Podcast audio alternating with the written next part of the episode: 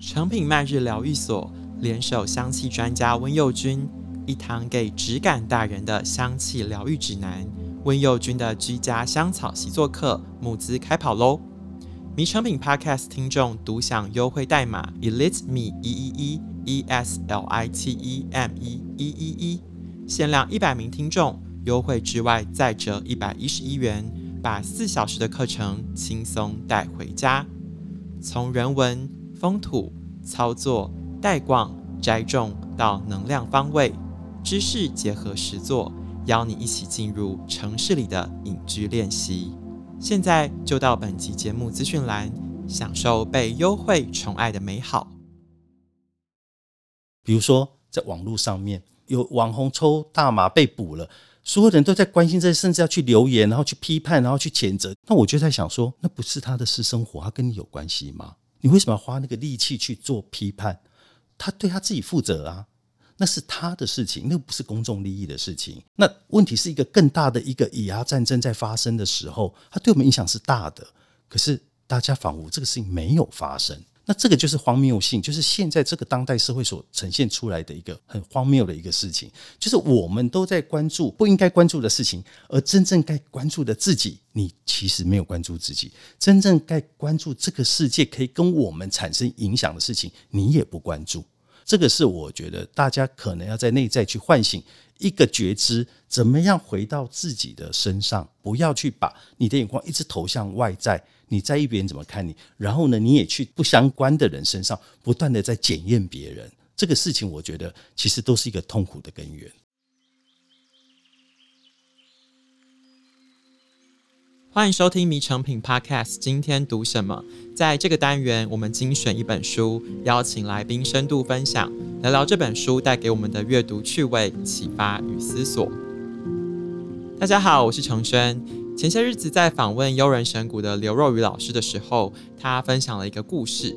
他说有一次他跟黄志群老师一起坐车，他发现大家都睡得东倒西歪，但是黄老师总是坐得挺直。他那时候问他：“哎。”你是怎么办到的？结果黄志群告诉他：“因为我一直看着自己。”在我们的 Podcast 节目里面哦，我们分享过很多跟身心灵有关的书籍，这些书都有一个共通点，就是告诉我们如何看着自己的心。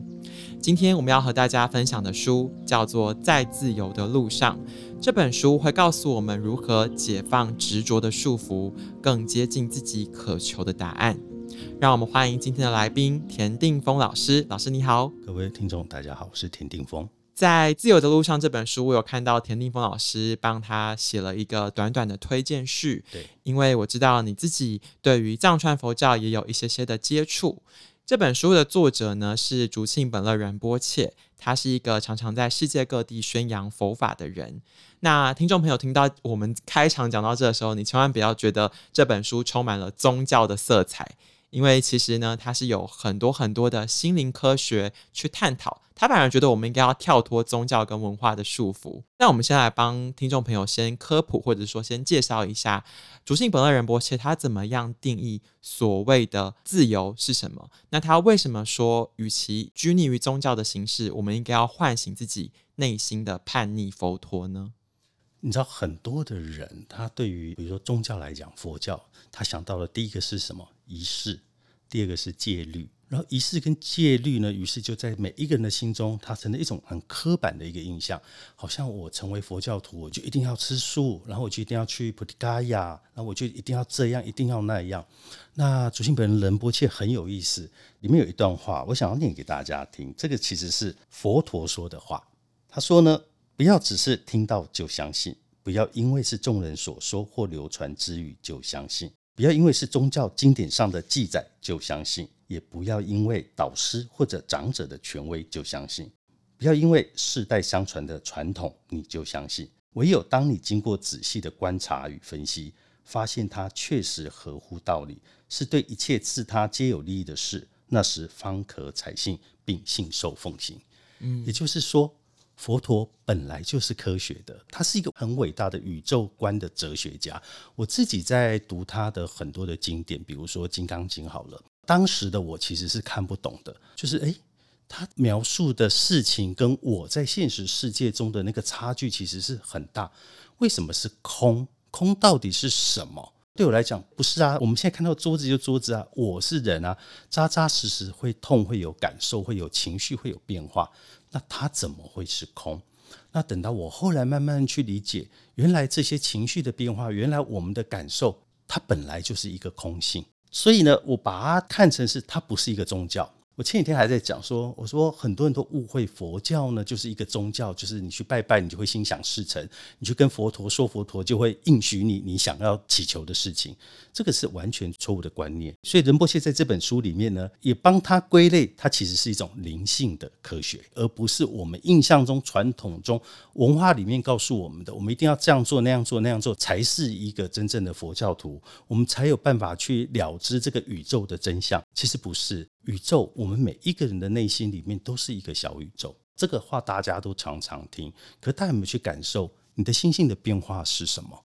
当情绪来的时候，你有没有去找到这个情绪的根源是什么？你为什么会有这个情绪的发生？这个就是我们在探索我们内在小宇宙的真相。如果你可以探索内在小宇宙的真相，你就可以了解这个大宇宙它是怎么在运作的。其实我很喜欢老师分享这个小宇宙，嗯、因为其实在这本书一开始，他开宗明义就问大家：听到“佛”这个字，你会想到什么？可能听众朋友会想到金色的雕像，然后在菩提树下坐着的王子。是但是他其实有讲哦，“佛”这个字其实就是一个觉醒。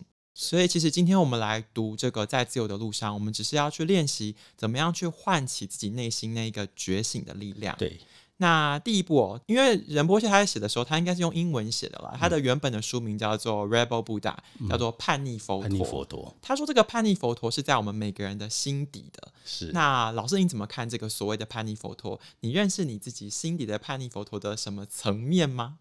其实我很有趣，我在我自己的人生的过程里面，我不但在推翻这个世界给我的框架。比如说，我从小是在一个比较暴力的家庭里面长大的。那时候我很小，大概五六岁吧。有一次我听到我外婆在跟我妈妈对话，她就说：“阿弟姐干不好，Q 改啊！”你看五六岁，我现在已经这么大了，这句话我还是记得。你就会知道说一句话的力量有多么的大。可是也因为这一句话，我想要去证明一些什么，去知道说你是错的。或者是我父亲其实也是瞧不起我的，我把那个瞧不起变成是一种自信的力量而去追求，所以我从小在我的心里面就种下的那一种我要去反抗，反抗什么？反抗权威这件事情。所以我从小是从家庭的反抗到学校的反抗，我一路都是比较叛逆的，就是我的想法跟人家很不一样。包括在信仰这件事情，我觉得也很有趣。很多人说，你究竟是佛教徒还是基督徒？其实我在二十岁的时候，我受洗成为基督徒，然后我在三十二岁的时候，我成为一个佛教徒。可是我不属于哪一个教派，对我来讲，这两条路都是一条光明的道路。就是耶稣告诉你，我就是真理、生命，我就是道路，的确是的。我们应该遵循他给我们的教导。那佛陀更是一个智慧的觉知者。他留下很多很多的这些智慧的话语，来让我们去醒思，让我们去觉悟，让我们知道我如何在我的生活当中去实践这个佛所说的话，而不只是一个传统文化的宗教仪式摆在那边而已。所以对我来讲，其实是没有那一条线的。这就产生了一个问题，身边的人呢就会开始批判：哎呀，你这样子是不对的，你还是要有一个皈依，你还是要有一个信仰，你必须要对某一个信仰保持一个忠实的态度。我为什么要对某一种宗教保持我内在的忠实？我觉得不对啊！我觉得每一种宗教带给我应该就是一个智慧的教导啊。嗯，那我要保持的是那个智慧的教导能够落实在我的生命当中，那个才是我要追寻的。所以很多人就觉得说你的想法跟人家很不一样。那在这个过程中，可能有人会觉得对啊，你好叛逆；那也有人会觉得说你这样子不是走在一个正确的道路上。但是回过来讲，当你很虔诚的照着教义的方式在进行的时候，你的心是否也真的在这里？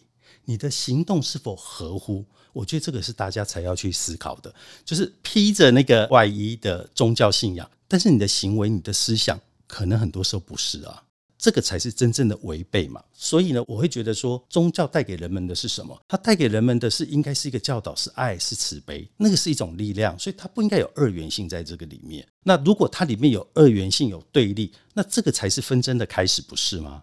这也才是我们人类要去真正要去解决的问题。我们真正要解决问题，其实就是二元对立的问题。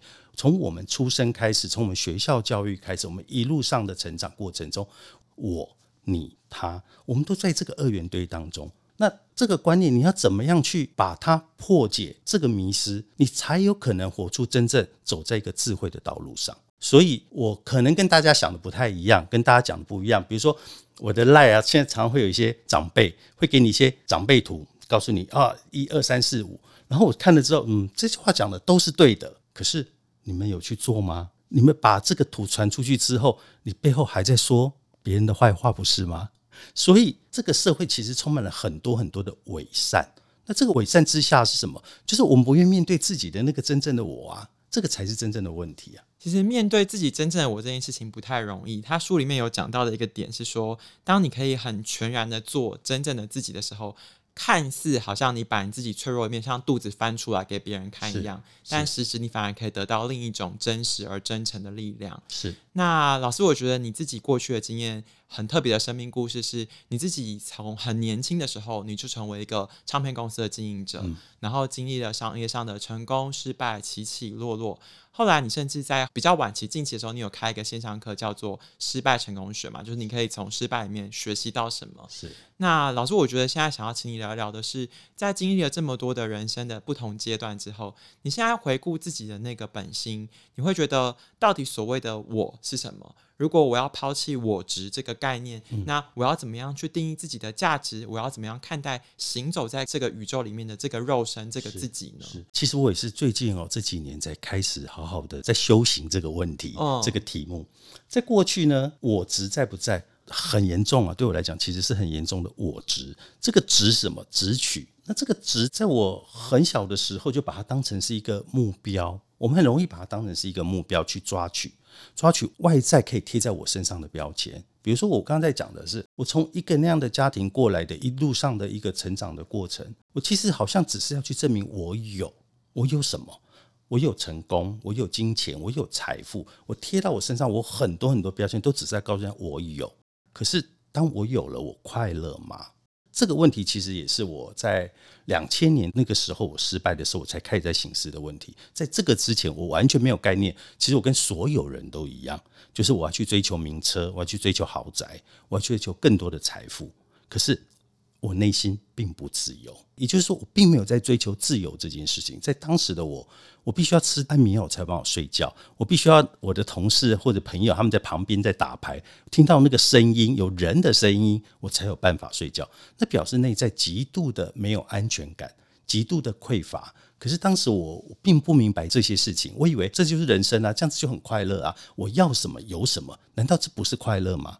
等到我失败的时候，我才开始好好的去思考这件事情是：如果这个不能带给我快乐，什么可以带给我快乐？我才开始在向内思考，因为我们都在外面抓、只取这些东西，情感、财富、名声，可是这些东西它不是真实的啊。来来去去，所有的因缘都是在来来去去当中。我们常常在讲无常这件事情，无常其实就在我们生活当中啊。我们跟每一个人的关系，它就是一个无常啊。你现在觉得啊，我跟这个同事很好，他好懂我；我跟这个朋友很好，她是我的闺蜜，她真的完全了解我。可是某一天，她可能会不在，或者你也不在这个关系当中。夫妻也是，包括你跟父母，你跟你的子女，终究有一天，这个关系是会结束的。所以，所有的生命都是在这个无常当中。那为什么我们还在执着这个无常？我们还在这个里面去浑浑噩噩？不行，我要抓取。对，他是我的另一半，我要有他，我才有安全感；有他，我才觉得幸福。这个就是说，你对于这个背后这个本质的一个很严重的一个谬误。可是我们每个人都一样，都在对外。其实我应该讲说，我受了很多的创伤，然后这个创伤有童年经验的，然后有事业的失败的，然后有一无所有到什么都没有，啊给我一个很大的撞击，然后重新再来，然后也有到被你最信任的朋友，然后骗了非常多的钱，然后你就开始在怀疑说，我到底怎么了？我不是很会看人吗？我不是很有经验吗？我不是很懂得怎么样去跟人相处，怎么样去经营一个好公司？因为我成功过啊，可是为什么我会被骗？我开始在思考这些问题，这是我这几年一个很重要的一个课题。当我被最信任的朋友骗的时候，我才开始在思考，哎，我的内在出了什么问题？这件事情是怎么发生的？那我跟大家其实是一样的。当你被骗的时候，你被最信任的朋友骗的时候，你的感受是什么？一定会有愤怒、生气，然后有一点点甚至焦虑等等。对，当然，我跟大家一样，这些感受很清楚的，它在我心里在运作，它升起来了。到第二个阶段，你甚至会去怀疑自己，我到底做错了什么事情？那你再去从头去检验，没有啊，我没有做错什么事情。可是为什么？为什么会发生这个事情？我开始再继续挖，那我挖到了什么东西？我挖到了，在我的潜意识里面，其实我是讨厌金钱的。诶，各位听众，你觉得很怪？怎么会有人讨厌金钱？因为我的父亲，当我们家很有钱，他赚很多钱的时候，我跟我妈妈其实是更贫穷的，我们得不到任何好处，因为他钱都是对外。反而那个时候，他的整个心性变得更暴躁。回到家里，其实他的出口就是老婆跟小孩，就是施暴。所以我从小就脑袋里就种下哦，那个钱是不好的。可是我不知道，我只知道说我要努力去赚钱，不要让你们瞧不起我。可是，在我的内在那个潜意识里，那个种子在发芽。所以等到我有钱的时候，我其实是不认真看待金钱的。我通常都是用钱在交朋友，这个就是一个最大的人生的一个谬误。所以，如果今天我会遇到一个跟我非常好的朋友，而且我十分的信任，骗取我这么多的金钱的时候，其实你一点都不用压抑，这件事情一定会发生，因为他在告诉你，你对钱是不负责任的，你从来没有好好去正视金钱的价值是什么。那当时的发生就是，我公司就是交给他管嘛，然后呢，财务给他管嘛，什么都交给他，我根本都不知道公司发生什么事，我只知道哦，没有钱我就给钱，没有钱我就给钱。可是呢，这个过程其实当我自己在做反思的时候，当我在做觉察的时候，我才发现，在那个底层的潜意识的运作的一个结果。那个就是当时已经种下了这个因，所以会结出这个果。我才知道说，对，其实我自己对金钱其实是不负责任的，所以他才会发生这么大的一个事情，回过来敲醒我。所以万事万物它都是在因果律当中在发生，那只是我们看到是什么？我们常常都看到那个表象而已，看到那个表象，对，他是坏人，所以他欺骗我，所以叭叭叭就引申更多后面的东西出来。我们没有去寻找到那个根源。那我觉得这本书很棒的是在告诉你，你如何去寻找你内在那个真正的根源。如果你觉得你不快乐，你的不快乐是来自于什么？因为很多人的不快乐是来自于他觉得我没有，那没有就是一种比较嘛。为什么他住的房子比我好，他开的车子比我好，他赚的钱比我多？开始你心生一个比较的时候，你努力要去抓住这些的时候，你只会越来越空虚。那并不是说这些东西不好。这些东西它本来就是在这个现实世界中，它是存在着。如果我们想让我们自己生活过得好一点、舒服一点，它有没有错？它没有错。重点是它不能离你的心性越来越远。当它离你心性越来越远的时候，你就会发现说，你今天买了一个 Hermes 的包，你的快乐只有三天呐。三天之后，它就是一个包而已。那只是你拿出去之后，你觉得它贴了一个比较高级的标签，只是如此而已。它并不会带给你一个永恒的快乐。所以你要了解一点事情，就是说物质的这个取跟这个舍这个中间啊，你要去找到那个内在真正的平衡。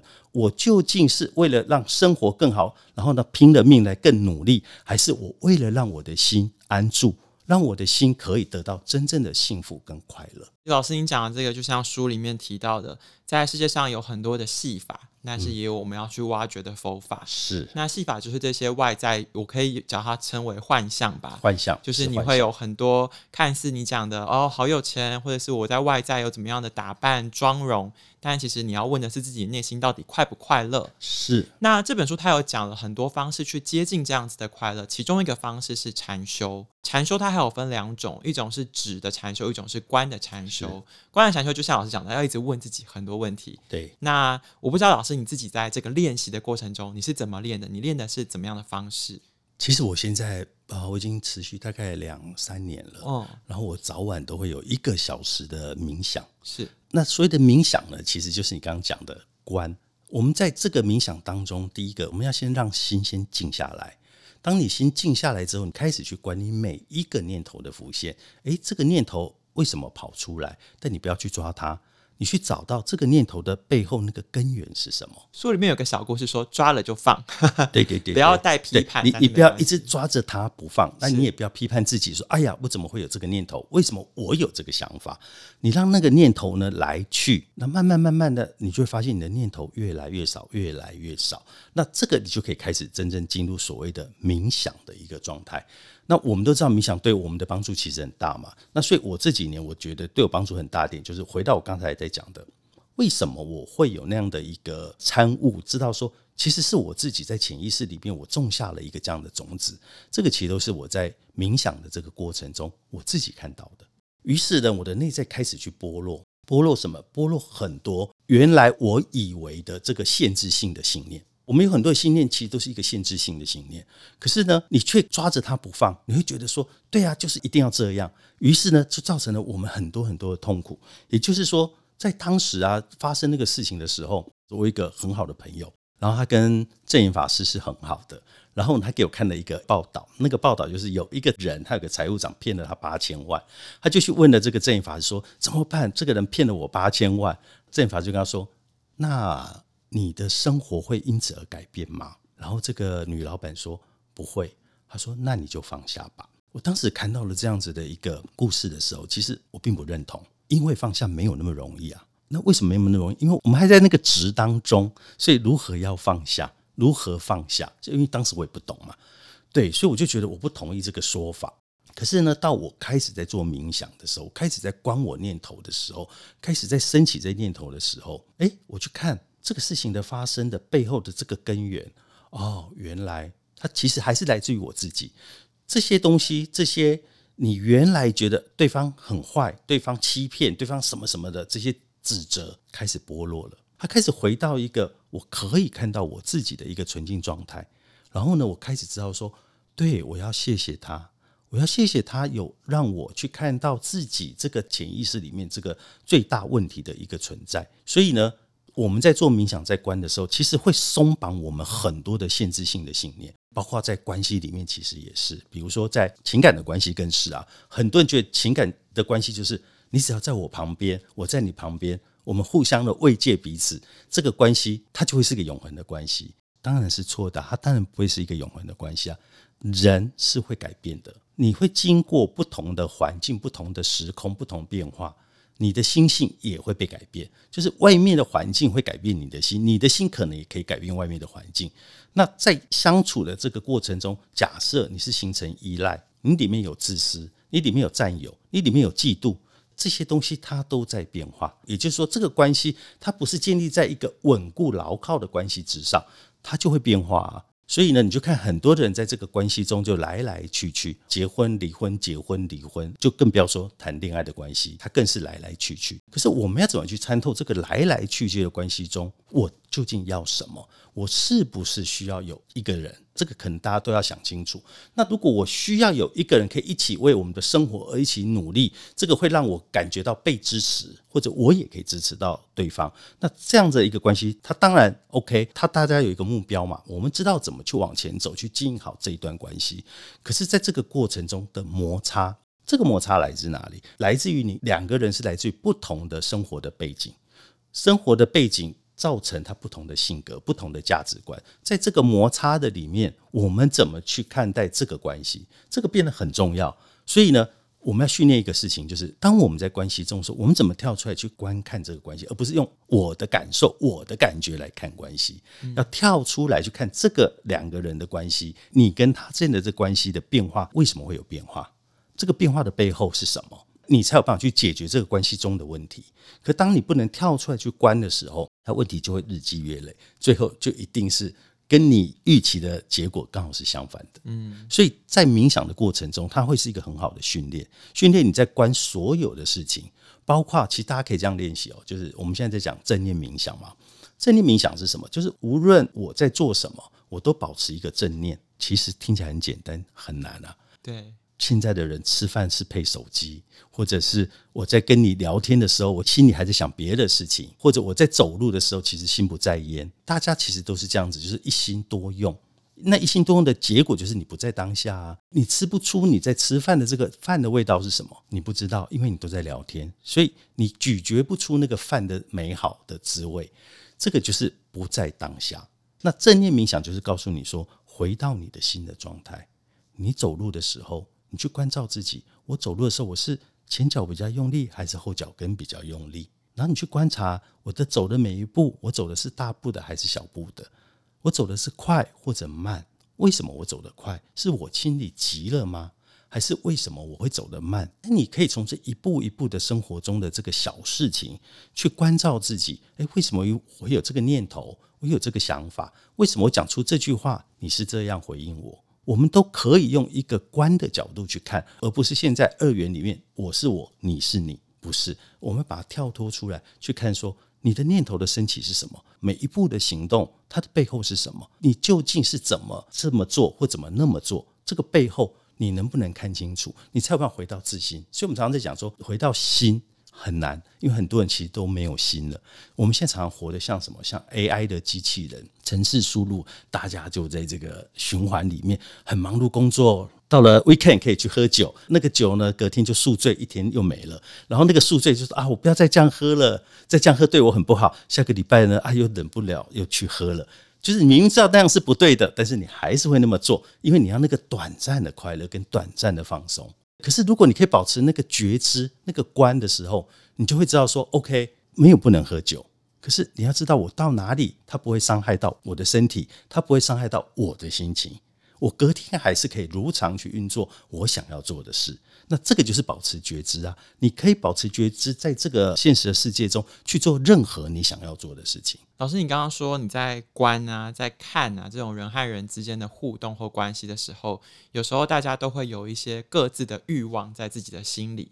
那在这本书里面，其实它也有一部分的篇章在讨论这个欲望的课题。我觉得对于当代人是这样吧，就是你行走江湖，活在这个社会上，叫你无欲无求，不带任何的目标斗志。我觉得这个其实是有点脱离的。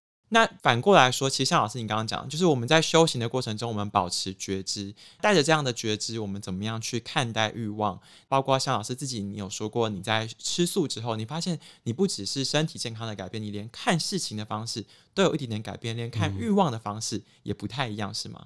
吃素这件事情，其实我也遭受到一些批判，就是那种很严格的素食者。他说：“你不是素食者吗？你怎么可以吃这个？可以吃那个？比如说，哦，可以吃鸡蛋，或者你去喝牛奶。然后我就会很疑惑的看着，呃，这个跟我的理念其实有一点冲突，因为他们的观念受到的是所谓的戒戒律，可是我不活在戒律里，我活在我的本心里。为什么我要去选择素食？因为我知道它对我是健康的，它可以让我保持时时刻刻比较清明的头脑，它会让我觉得身体没有负担。”再来，当然它没有造成杀生的问题，那我就觉得诶，蛮好的啊。如果大家都可以一个礼拜吃一天素，那地球很棒啊，地球的环保。那我们怎么样去推动来爱这个地球，来让这个地球可以永续下去？那这个是现在全世界的目标嘛？大家都在谈永续这件事情，那素食就是一个很好的选择。所以这个是我在告诉大家的理念，也就是说，我不是要要求你说，哎，你从今天开始你要成为一个素食者。其实我觉得那个是对大家俩是很困难，而且也不实际的事情。如果你的内在、你的欲望是我想吃，那我就会跟他说：“那你就吃吧。”我有一个朋友，他是在做素食的网红。有一天我跟他吃饭，他就跟我说，怀孕的时候，医生跟我说你你要摄取一些动物性蛋白。他说那个时候他在内心很痛苦，他就一直在批判自己，或在抉择他到底要怎么办。我说其实你应该回到你的心。如果你的心想要吃，你感觉到你的 baby 在你肚子里面，他想要吃，你就吃吧。你不要被这个观点或这个观点去把你捆绑住了。你应该回到你自心的状态。然后那天很有趣，我就跟他一起吃饭嘛，在聊天，然后就看着那个菜单说：“哎呀，我好想点这一道食物。”我说：“那你就点啊。”他说：“可是到时人家看到了会不会来对我产生质疑或者攻击？”我说：“所以你在意的是别人的攻击。”我们常常活在别人的眼睛之下，你知道吗？嗯，这个其实也是这个社会现在这个当代社会，我觉得最悲哀的事情了。我们其实真的常活在别人的批判当中，我们很担心别人会因此对我们造成一个误解或者一个什么样错误的看法。然后呢，这个很荒谬的是，每个人又说你要做自己。可是你又活在别人的眼中，你怎么去做自己？就是大家其实没有真的关心自己。比如说，在网络上面有网红抽大麻被捕了，所有人都在关心这，甚至要去留言，然后去批判，然后去谴责。那我就在想说，那不是他的私生活，他跟你有关系吗？你为什么要花那个力气去做批判？他对他自己负责啊，那是他的事情，那不是公众利益的事情。那问题是一个更大的一个以牙战争在发生的时候，他对我们影响是大的。可是大家仿佛这个事情没有发生。那这个就是荒谬性，就是现在这个当代社会所呈现出来的一个很荒谬的一个事情，就是我们都在关注不应该关注的事情，而真正该关注的自己，你其实没有关注自己；真正该关注这个世界可以跟我们产生影响的事情，你也不关注。这个是我觉得大家可能要在内在去唤醒一个觉知，怎么样回到自己的身上，不要去把你的眼光一直投向外在。你在意别人怎么看你，然后呢，你也去不相关的人身上不断的在检验别人，这个事情我觉得其实都是一个痛苦的根源。节目的尾声，其实就呼应老师刚才讲到，到底我们是活在戒律里面，还是活在本心里面？因为竹信本乐仁波切他说，他觉得每个人跟自己的本心很像，都在谈一个远距离恋爱。对，你感觉很熟悉他，但其实你又离他很遥远。是。那我们要读这一本《在自由的路上》，就是希望透过这样子的觉知，这样子的练习，可以让大家离自己的心越来越近。是因为当你的心不受捆绑，才有真正的自由。而捆绑你的心的，通常都是自己。如果大家喜欢我和田老师今天分享的内容，欢迎到附近的成品书店或是成品线上，就可以找到这一本《在自由的路上》。如果大家有任何问题或者是建议，欢迎到 Apple Podcast 留言告诉我们。谢谢大家的收听，也谢谢今天来宾的分享。我们下次见，拜拜，拜拜。